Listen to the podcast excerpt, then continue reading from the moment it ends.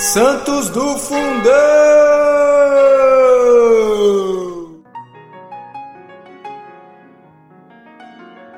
Fala galera, tudo bem? Neste dia 20 de fevereiro, vamos conhecer a história de São Sadote e de vários outros mártires da Pérsia.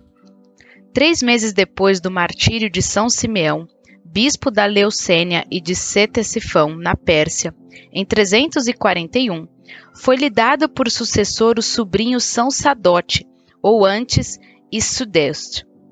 Este nome significa amigo do rei.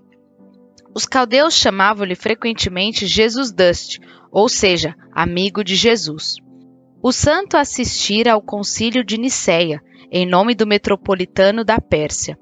A perseguição era mais violenta do que nunca.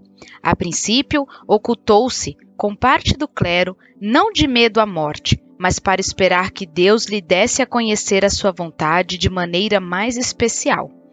Não deixou de secretamente cuidar das necessidades do rebanho e exortar os fiéis a confessar a Jesus Cristo. Tendo tido uma visão no retiro, reuniu os sacerdotes e os diáconos para lhes comunicar o que lhes acontecera. Vi em sonhos, disse-lhes, uma escada rodeada de luz, cujo, cujo cimo tocava o céu.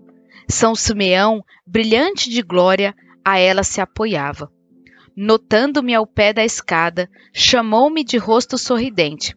Vinde, disse-me, subi e nada temais. Subi ontem, e a vós cabe subir hoje, o que me parece significar como o meu santo predecessor padeceu a morte no ano passado, devo eu padecê-la este ano.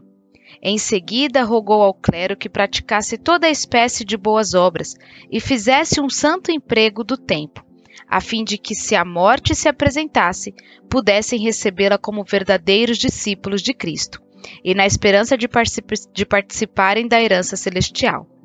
O rei Sapor chegou a Leucênia, no segundo ano da perseguição, e o santo bispo foi detido com grande parte de seu clero.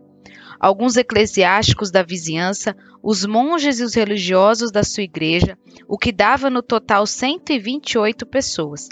Levaram-nos à prisão, onde padeceram incríveis males durante cinco meses.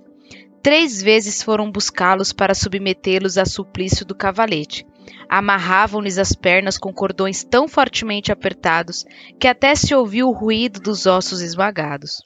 O que deles se pretendia era que adorassem o sol.